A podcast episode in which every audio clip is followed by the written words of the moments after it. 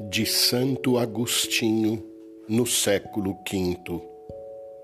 Portanto, de modo algum devemos envergonhar-nos da morte de nosso Deus e Senhor.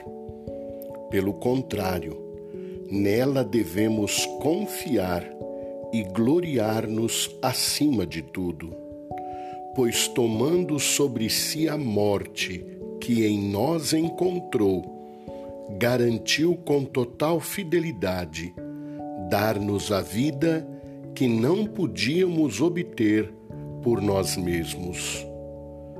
Reconheçamos corajosamente, irmãos e irmãs, e proclamemos bem alto que Cristo foi crucificado por amor de nós. Digamos não com temor, mas com alegria não com vergonha, mas com santo orgulho.